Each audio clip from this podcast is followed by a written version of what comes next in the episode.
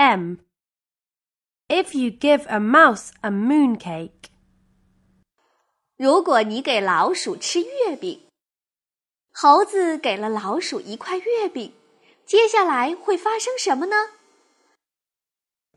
A monkey gives a mouse a mooncake. may I have some milk? The monkey gives the mouse some milk. I have some music? The monkey gives the mouse a Mozart CD. May I send a message? The monkey gives the mouse a mobile phone.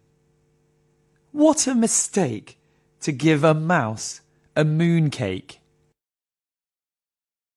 还在为宝宝早教困扰吗？关注公众号“早教学堂”，获取在家早教课程，让宝宝在家就能科学做早教。